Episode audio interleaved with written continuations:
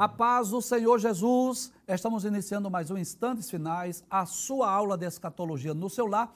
E desde já eu quero agradecer por sua audiência, a você que gosta de estudar as profecias bíblicas, a você que gosta de estudar os eventos futuros, os eventos escatológicos, a você que é um telespectador assíduo dos Instantes Finais e acompanha a nossa programação pela TV ou pela internet. Que Deus te abençoe que as bênçãos de Deus continuem sendo derramadas sobre a sua vida, sobre a sua família.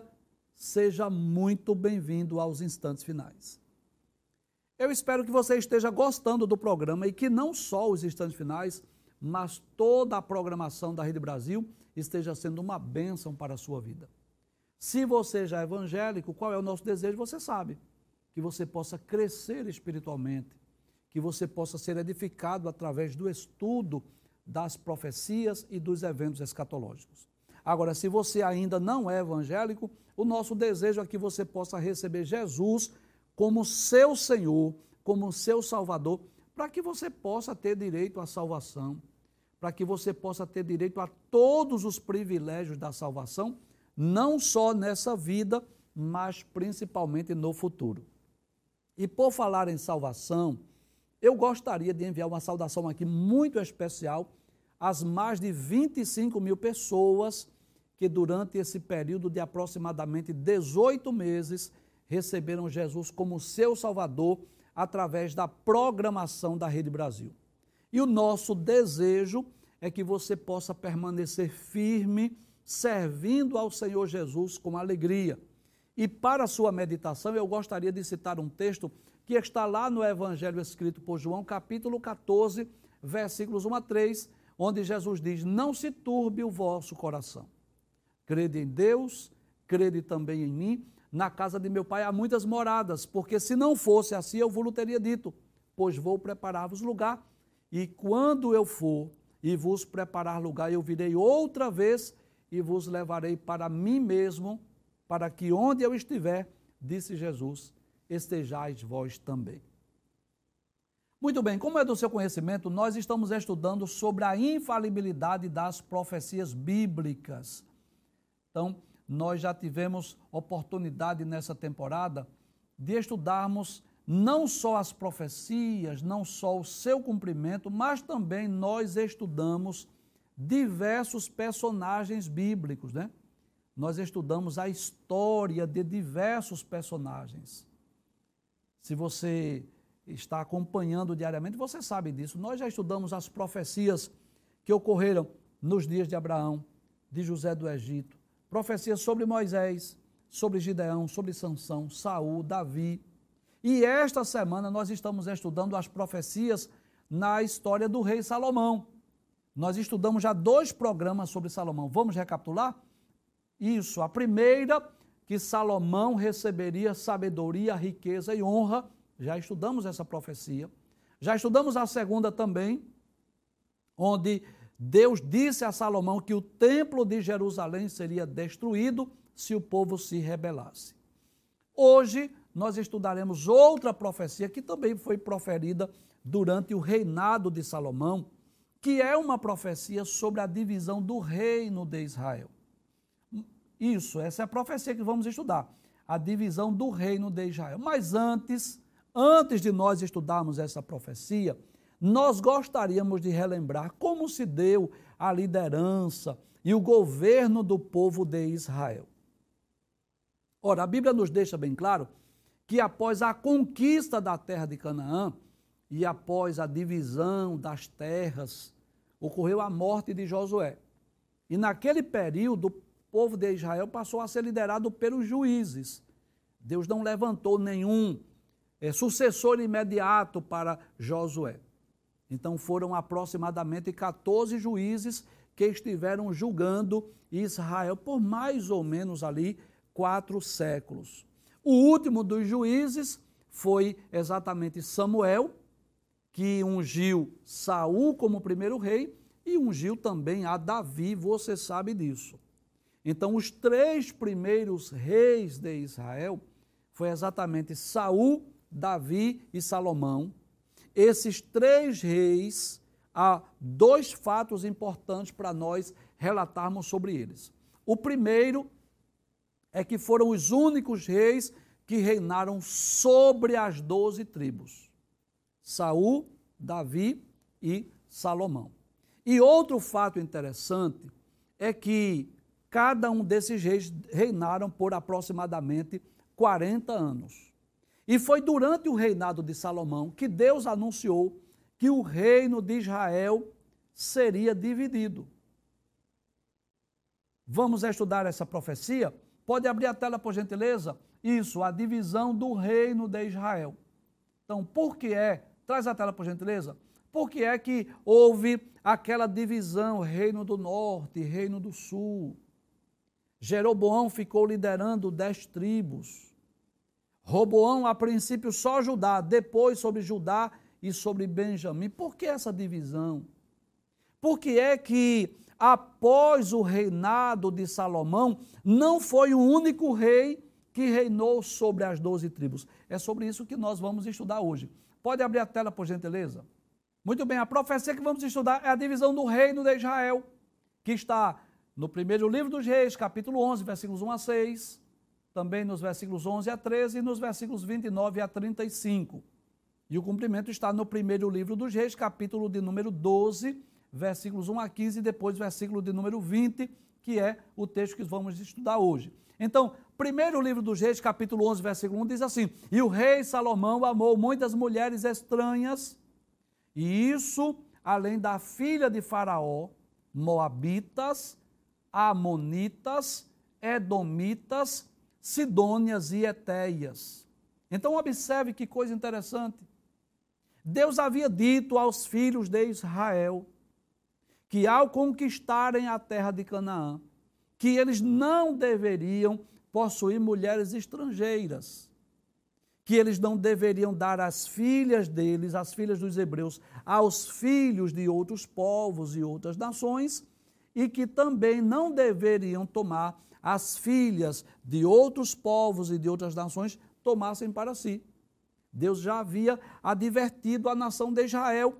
Lá no livro de Deuteronômio, por exemplo, no capítulo de número 7, nós vamos perceber, capítulo de número 7, versículos 1 a 6 do livro de Deuteronômio, se você estiver com a Bíblia, nós vamos perceber. Deus disse assim: Quando o Senhor teu Deus te tiver introduzido na terra, a qual passas a possuir, e tiver lançado fora muitas nações de diante de ti, os heteus, os girgazeus, os amorreus, os cananeus, os ferezeus, os heveus, os jebuseus, sete nações mais numerosas e mais poderosas do que tu, o Senhor teu Deus as tiver dado diante de ti para as ferir, totalmente as destruirás. Não farás com elas conserto, nem terás piedade delas. Eu já expliquei em outros programas o porquê.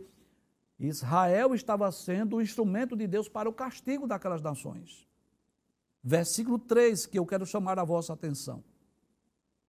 Nem te aparentarás com elas, não darás tuas filhas a seus filhos, e não tomarás suas filhas para vossos filhos. Por que é que Deus deu essa lei? Por que é que Deus proibiu o casamento entre israelitas e povos de outras nações? Diz o versículo 4: Pois elas, veja que coisa interessante. Deus anuncia de antemão. Deus diz assim: Pois elas fariam desviar teus filhos de mim. Em outras palavras, Deus estava dizendo: Moisés, diz aos hebreus aí, Moisés, que quando eles chegarem lá, eles não façam pacto, eles não façam concerto, eles não façam aliança com aquelas nações. Porque se quando eles chegarem em Canaã, se eles derem as suas filhas para os filhos de nações estrangeiras, ou eles tomarem as filhas de nações estrangeiras para os seus filhos, sabe o que, é que vai acontecer, Moisés? Elas vão perverter o coração. Versículo 4: Pois elas fariam desviar teus filhos de mim, para que servissem a outros deuses. E o que ocorreria, Moisés? Quando os hebreus, os israelitas, começassem a adorar outros deuses, diz: E a ira do Senhor se acenderia contra vós, e depressa vos consumiria, Versículo 5: Porém, assim lhes fareis: derrubareis seus altares, quebrareis as suas estátuas, cortareis os seus bosques e queimareis a fogo as suas imagens de escultura, porque o povo santo és ao Senhor teu Deus. O Senhor teu Deus te escolheu para que fosses o seu próprio povo de todos os povos que há sobre a terra. Que coisa interessante. Então nós vamos perceber que Salomão, que nós já tivemos oportunidade de estudar aqui sobre Salomão, que foi aquele, aquele homem que na sua juventude Deus aparece a ele em Gibeão. Que Deus pergunta a Salomão em sonho: peça o que você quiser que eu vou lhe dar, Salomão. E nós vimos que Salomão foi sábio ao pedir sabedoria. Ele pediu, né, diante daquela grande responsabilidade de reinar sobre as doze tribos, de substituir o rei Davi. Ele pediu a Deus um coração sábio, prudência, sabedoria, e aquilo agradou a Deus. E Deus disse para ele que iria lhe dar não só sabedoria, mas Deus lhe daria também riquezas e honra. E nós vimos o cumprimento durante esta semana em outros programas.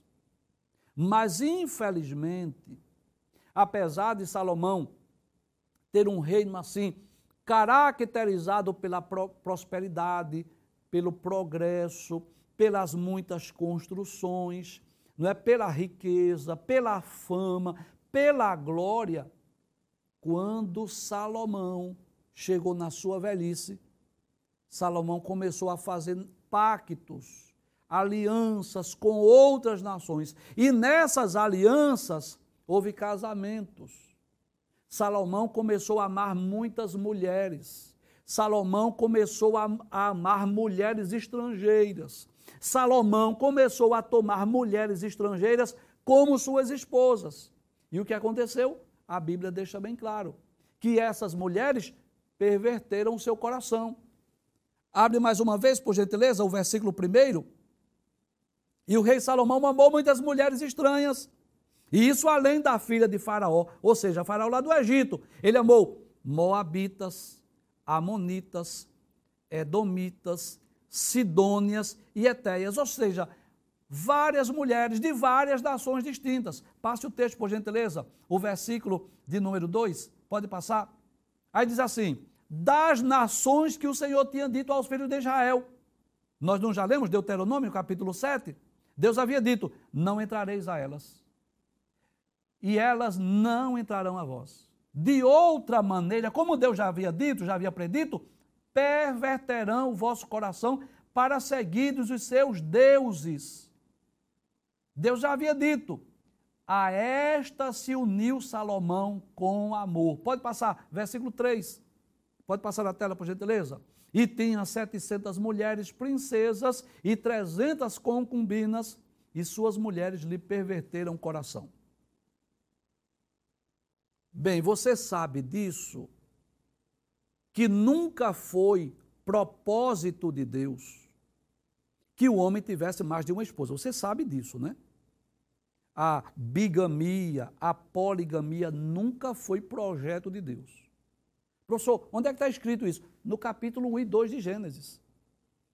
Deus queria povoar a terra, Deus queria que a terra se enchesse de seres humanos, mas Deus criou, formou um homem do pó da terra. E quantas esposas Deus deu? Deus deu só uma.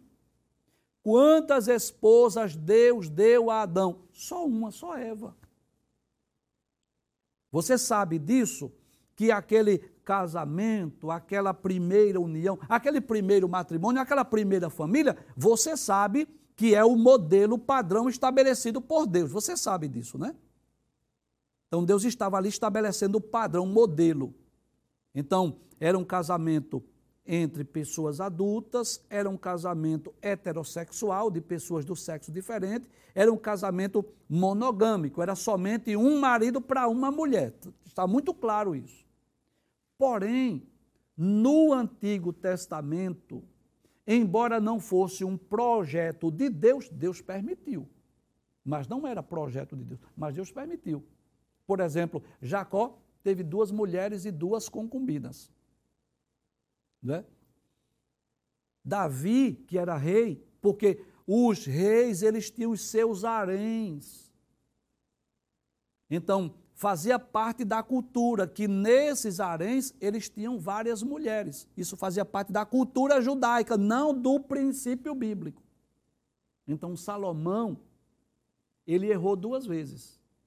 Ele errou primeiro por causa desse excesso, desse exagero. Você imagina o que é o homem ter mil mulheres.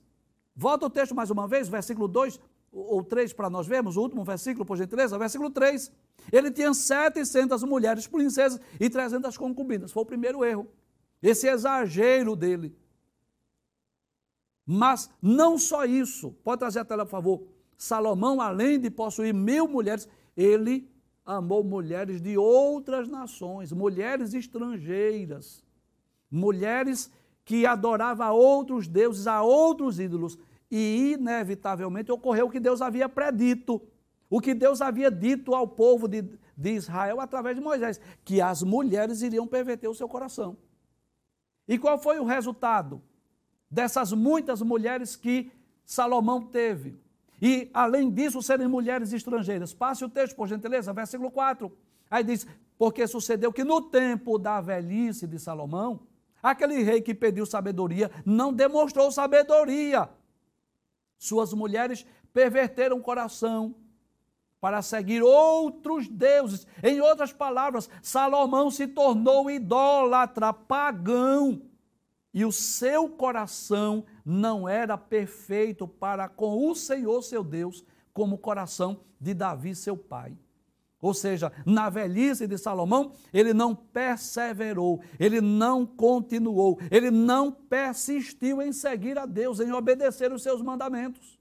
Começou a perverter o seu coração, a inclinar-se diante de outros deuses, a inclinar-se diante das divindades daquelas nações. Passe o texto, por gentileza.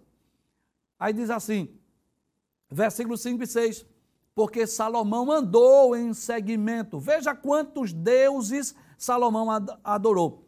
De Astarote, quem era Astarote? A deusa dos Sidônios. Em seguimento de Milcom, quem era Milcom? A abominação dos Amonitas, ou seja, o deus dos Amonitas. Assim fez Salomão o que era mal aos olhos do Senhor e não perseverou em seguir ao Senhor como Davi, seu pai. Que tristeza, não é? Para um homem que pediu a Deus sabedoria, que começou tão bem o seu reinado, que começou com tantas construções, um reinado próspero, um reinado pacífico, um reinado caracterizado pelo, pelo avanço tecnológico. Posso dizer assim, para a época era um avanço tecnológico, não é? Aquelas construções, tantos empreendimentos, tanta riqueza. As, você viu essa semana, nós dissemos aqui, as pessoas vinham de outras nações trazendo presentes só para ouvir a sabedoria de Salomão.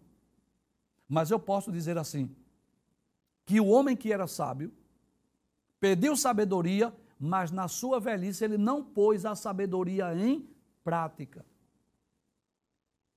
E nós já dissemos aqui várias ocasiões, quando nós estudamos sobre Saul, quando nós estudamos sobre Davi e agora estudando sobre Salomão. Que o fato de ser chamado por Deus não, não exclui, não isenta a responsabilidade humana. O que era que Deus esperava de Salomão? Que ele perseverasse em servir ao Senhor. Digamos, é uma suposição que Salomão, como rei, quisesse ter o seu harém, fazia parte da cultura judaica. Não era vontade de Deus, mas fazia parte da, da cultura judaica que tivesse o seu harém, como fez Davi. Mas que fossem mulheres israelitas, que fosse das doze tribos de Israel. Mas além desse excesso, desse exagero de Salomão, de ter mil mulheres entre princesas e concubinas, nós vamos perceber que ele foi buscar mulheres estrangeiras. É claro, é claro, eu sei disso. Eu sei. Que muitos desses casamentos eram casamentos, digamos assim, diplomáticos, acordos feitos com outras nações. Onde havia esses casamentos que era uma forma de haver é, troca de favores, diplomacia, enfim. Mas isso não justifica, porque isso fez com que Salomão transgredisse o mandamento divino. E você sabe disso, que toda vez, todas as vezes que, que nós, que os seres humanos, que os homens transgridem a lei de Deus, inevitavelmente vem o juízo, inevitavelmente vem o julgamento. Você sabe disso? Que nem sempre, quando alguém transgride as leis humanas, nem sempre é punido. Você sabe disso, né? Que tem muita gente que era para estar na cadeia e está em liberdade, não é? Você sabe. Tem muita gente que está atrás das grades, mas que não era para estar preso. Você sabe disso. Porque aqui na terra, às vezes ocorrem injustiças, ou às vezes ocorre equívoco por parte de quem dá a sentença. Um juiz, por mais honesto que ele seja, ele pode se precipitar numa sentença, ele pode se equivocar, ele pode dar uma causa favorável para alguém que não merecia. Ele pode usar, por exemplo, benefício para alguém que não merecia. Ele pode condenar um inocente, ele pode inocentar um culpado, pode ser que isso aconteça. É por isso que existem tantas injustiças aqui na nossa sociedade. É por isso que existe tanta impunidade. É por isso que tanta gente eh, dirige veículos embriagados. É por isso que tantos jovens, filhinhos de papai, vão para as baladas aí e vão dirigir automóveis em altas velocidades, porque papai tem dinheiro para é, contratar advogado, para tirar ele da cadeia, para pagar uma fiança. Não é assim? É o mundo que nós vivemos. Agora, se transgredir as leis divinas, aí não tem como pagar fiança para Deus, não. Não, Deus não, Deus não recebe suborno, Deus não recebe fiança, Deus não dá causa injusta, não, de forma alguma. Deus é justo, Deus é reto nas suas decisões. Deus é chamado na Bíblia de justo juiz. E Deus não faz vista grossa. Pode ser pequeno ou grande, pode ser senhor ou servo. Deus não faz vista. Pode ser professor ou aluno. Deus não faz vista grossa. Se transgrediu, vai, vai pagar por isso, viu? Vai pagar. É claro, quando há o arrependimento, né? quando a pessoa se arrepende e busca Deus, é claro que Deus perdoa, mas vai pagar pelo erro. Então não é porque era Salomão, o filho de Davi, que Deus ia fazer vista grossa, não. Errou foi Salomão. Eu avisei, não foi? Eu disse a você que você. Eu, eu disse através de Moisés que os hebreus não deveriam tomar mulheres estrangeiras para si, e você fez isso, não foi, Salomão? Você amou muitas mulheres, você amou mulheres estrangeiras, e o pior, você adorou a outras divindades, a outros deuses, a outros ídolos, sabendo que isso aqui é, é algo que Deus abomina. Então o castigo é inevitável. Passa a tela, por gentileza. Aí, versículo de número 11, não é que nós não estamos estudando necessariamente todos os versículos. Versículos 11 a 13 diz assim: Pelo que disse o Senhor a Salomão. É como se Deus aparecesse a Salomão agora, posso dizer pela terceira vez. A primeira vez em Gibeão, Deus, capítulo 3 do primeiro livro dos Reis, Deus apareceu para dizer assim: Salomão, pede o que você quiser. O que é que você quer, Salomão, que eu vou lhe dar? Aí Salomão disse assim: Eu quero o coração sábio. Deus disse: Eu não vou dar só sabedoria, não. Eu vou dar riquezas e honras também. Capítulo 8, Deus apareceu mais uma vez para dizer: Salomão, eu santifiquei esta casa, para que o meu nome esteja nela perpetuamente. E agora, na velhice de Salomão, Deus aparece mas agora com a mensagem de um juiz, com uma sentença, com um decreto. Abre o texto mais uma vez para nós lermos, por favor. Pelo que disse o Senhor a Salomão: Visto que houve isso em ti, isso o quê? Que não guardaste o meu conserto e os meus estatutos que te mandei, certamente rasgarei de ti este reino e o darei a teu servo que coisa interessante. Deus disse: Salomão, eu vou rasgar o teu reino e eu vou dar ao seu servo. Não vou dar a seu filho, eu vou dar ao seu servo.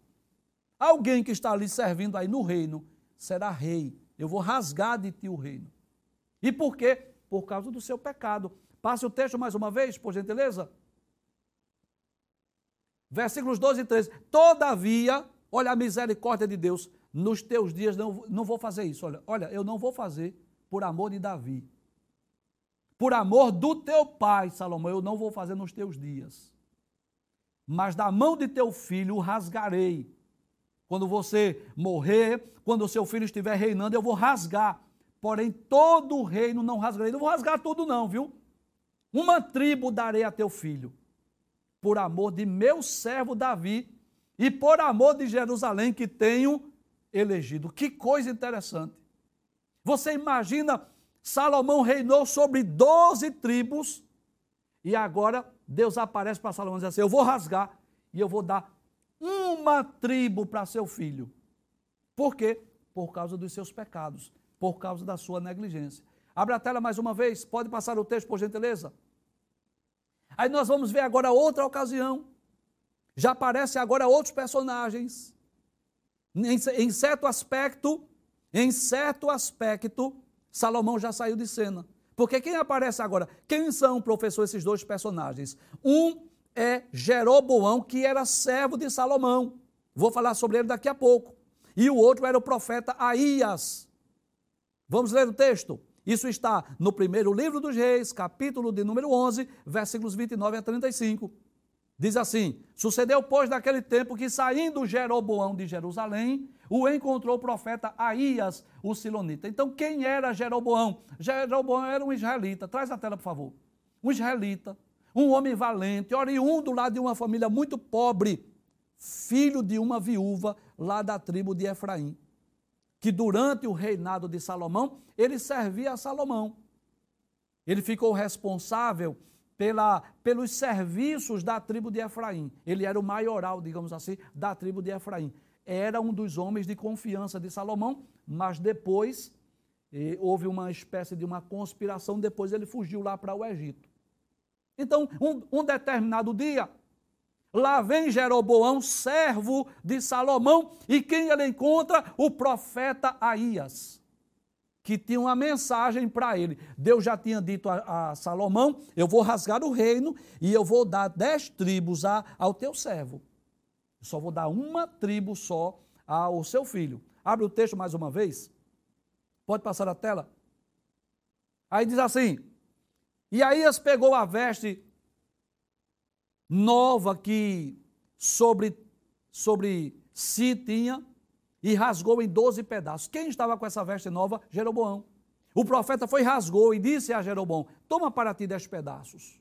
Pegou as vestes, uma espécie de uma túnica externa, né? rasgou, disse: Tome dez pedaços. Aí disse assim: Porque assim diz o Senhor Deus de Israel. O que é que Deus está dizendo através do profeta Ias? Eis que rasgarei o reino da mão de Salomão, e a ti darei as dez tribos. Aí eu vou acrescentar, sou eu que vou acrescentar, como, como eu disse que faria ao rei Salomão. Pode passar a, te, a tela, por gentileza. Porém, ele terá uma tribo.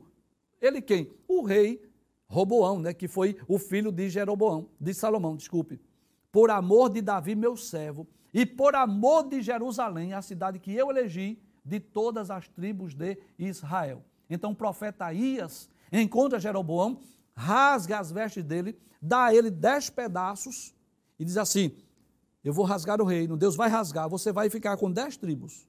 E por amor de Davi de Jerusalém, eu vou dar só uma tribo ao rei que era filho de Salomão, o rei Roboão. Pode passar a tela, por gentileza versículo de número 33. Por que tu vais fazer isso, Deus? Que coisa interessante. Traz a tela, por favor. Deus não tinha a obrigação de explicar nada. Não, Deus não tinha obrigação. Porque Deus, como Senhor, como soberano, Deus não precisa justificar nada. Ele é Senhor, ele é juiz, ele é. Enfim, o soberano. Ele é soberano, ele é o, o El Elion, o Deus Altíssimo, ele é o El Shaddai, o Deus Todo-Poderoso. Deus não precisa justificar ou explicar nada. Nós sim, nós temos os nossos superiores, a quem somos subordinados e precisamos prestar contas. Às vezes somos chamados para dar explicações. Deus não precisa. Mas Deus é nosso Pai, não é? E nos ama, então ele também explica. Aí ele vai explicar por que estaria rasgando o reino de Israel. Abre a tela mais uma vez, por gentileza. Porque me deixaram e se encurvaram a Astarote, deusa dos Sidônios, a Quemos, deus dos Moabitas, a Milcom, deus dos filhos de Amon, e não andaram pelos meus caminhos para fazer o que parece reto aos meus olhos, a saber, os meus estatutos e os meus juízos, como Davi, seu pai. Essa é a razão. Passa a tela, por gentileza. Versículo de número 34 e 35. Pode passar. Aí diz: Porém, não tomarei nada desse reino da sua mão, mas por príncipe o ponho por todos os dias da sua vida por amor de Davi. Por amor de Davi, meu servo, a quem elegi, o qual guardou os meus mandamentos e os meus estatutos. Mas das mãos de seu filho tomarei o reino e tu darei a ti as dez tribos dele. Então, o que é que nós podemos entender? Que os três primeiros reis de Israel Saul, Davi e Salomão reinaram sobre doze tribos. Quando Salomão morreu, quem é que vai reinar? Roboão. E há uma história belíssima, a história não é, de Roboão, uma história belíssima em certo aspecto e trágica em outro aspecto. Né? Vamos ver o cumprimento dessa profecia, que Deus disse que ia rasgar o reino? Pode abrir a tela, por gentileza, para nós estudarmos o cumprimento? Isso está no primeiro livro dos Reis, capítulo 12. E foi Roboão para Siquém, porque todo Israel veio a Siquém para o fazerem rei. E sucedeu, pois, que ouvindo o Jeroboão, aquele servo de Salomão, filho de Nebate, estando ainda no Egito, porque fugira de diante do rei Salomão, e habitava Jeroboão lá no Egito, enviaram e o mandaram chamar. E Jeroboão e toda a congregação de Israel vieram e falaram com Roboão. Ou seja, agora Roboão estava reinando, a princípio, sobre as doze tribos, né? Jeroboão, servo de Salomão, tinha fugido lá para o Egito para não ser morto. Aí os, os israelitas mandaram chamar: Jeroboão, vem cá, faz um favor para nós, vai lá falar com o rei Roboão transmite para ele uma mensagem nossa. E qual era essa mensagem? Passe o texto, por gentileza. Aí diz assim: qual foi a mensagem que Jeroboão levou para Roboão através, é, a pedido do povo? Disse assim: Teu pai agravou o nosso jugo. Como que diz assim? Teu pai nos explorou muito, cobrou muitos impostos. Esse reinado aí, muito rico, foi porque nós pagamos muitos impostos. Aí diz assim: Olha, Alivia a dura servidão de teu pai. Alivia para nós esse pesado jugo que nos impôs. Deixa o texto aberto, por gentileza. Que nos impôs. E nós vamos te servir, Roboão. Roboão, se você aliviar esse fardo, esse jugo colocado por, por Salomão, nós vamos te servir. Aí qual foi a resposta de Roboão? Ide-vos até o terceiro dia e voltai a mim. E o povo se foi. Pode trazer a tela. Olha, vamos fazer o seguinte. Eu já ouvi vocês, agora vocês vão fazer o seguinte: vocês, daqui a três dias vocês voltem. E nesses três dias, Roboão foi ouvir os conselhos de dois grupos de pessoas. Pode passar a tela, por gentileza. Aí diz assim: E teve o rei Roboão conselho com os anciãos. Quem era, professor, os anciãos? Aqueles conselheiros aquelas pessoas experientes que estavam lá durante o reinado de seu pai, quando Salomão estava vivo. Aí Roboão pergunta assim aos anciãos, né, como vocês aconselham? Como é que eu vou responder ao povo? Passe o texto, por gentileza. Aí diz assim, eles disseram assim, olha, se hoje você for servo desse povo, e você servir esse povo, respondendo-lhes, lhe falares boas palavras, todos os dias serão teus servos. O que é que os anciãos disseram? Roboão, faça isso. Não seja tão pesado como seu pai. Não cobre tantos impostos. Se você servir esse povo, esse povo vai lhe servir. Passe o texto, por gentileza. Aí diz assim: Mas Roboão deixou o conselho que os anciãos lhe tinham aconselhado e teve conselho com os jovens, aqueles jovens que cresceram com ele, das festas, né? Que estavam diante dele. Foi, foi perguntar aos jovens. E o que foi que os jovens responderam? Passe o texto, por gentileza. Aí disse assim: O que é que vocês aconselham? O que é que eu devo dizer a Jeroboão e ao povo de Israel? Que disseram a mim: Alivia o jugo de teu pai, que teu pai impôs sobre nós. Passe o texto, por gentileza. Aí os jovens que haviam crescido com ele, né?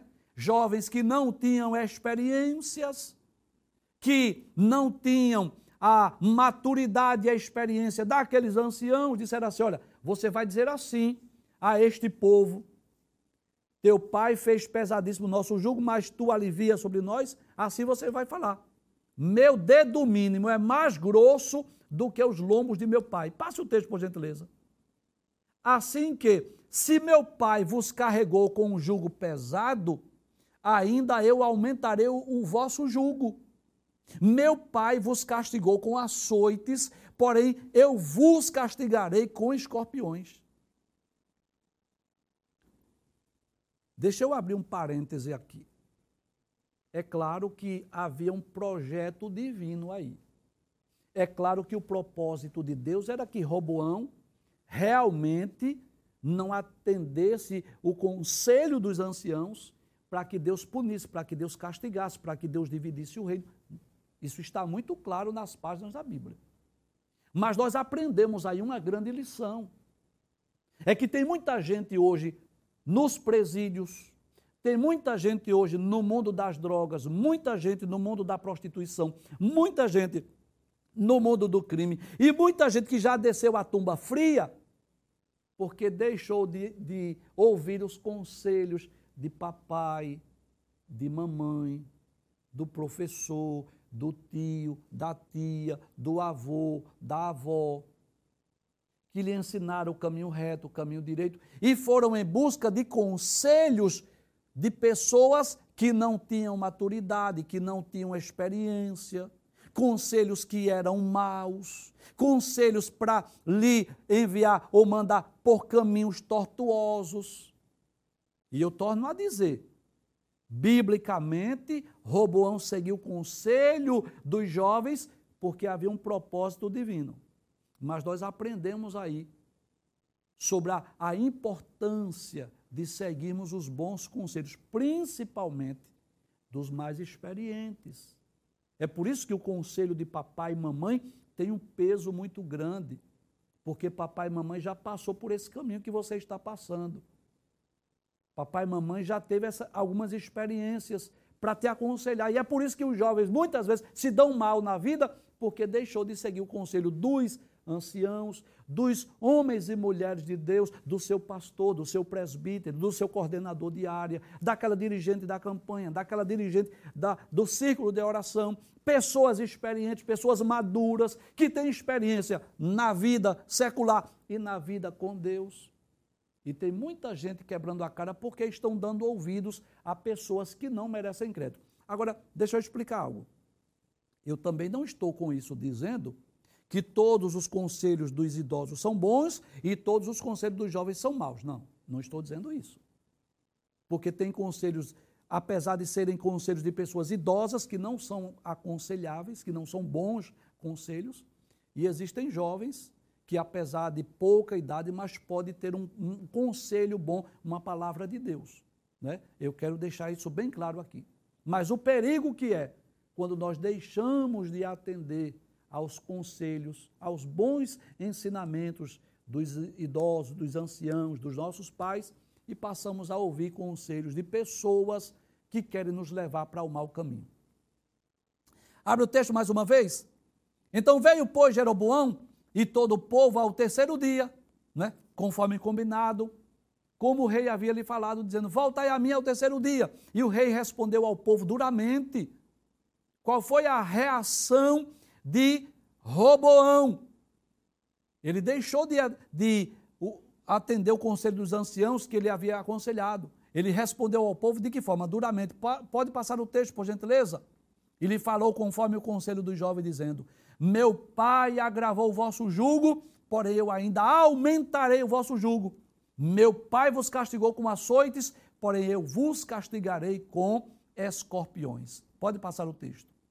E o rei, pois, não deu ouvidos ao povo, porque esta revolta vinha do Senhor, como eu já disse, para confirmar a palavra que o Senhor tinha dito pelo ministério de Aías, o Silonita, a Jeroboão, filho de Nebate. Pode passar o texto, último versículo que vamos estudar. E sucedeu que, ouvindo todo Israel que Jeroboão tinha voltado, enviaram e o chamaram para a congregação e o fizeram rei sobre todo Israel. E ninguém seguiu a casa de Davi, senão a tribo de Judá. Em outras palavras, cumpriu-se na íntegra a profecia. Dez tribos seguiram Jeroboão e somente Judá seguiu o rei Roboão. Aí você pergunta, professor, e não são doze tribos? Onde está a outra?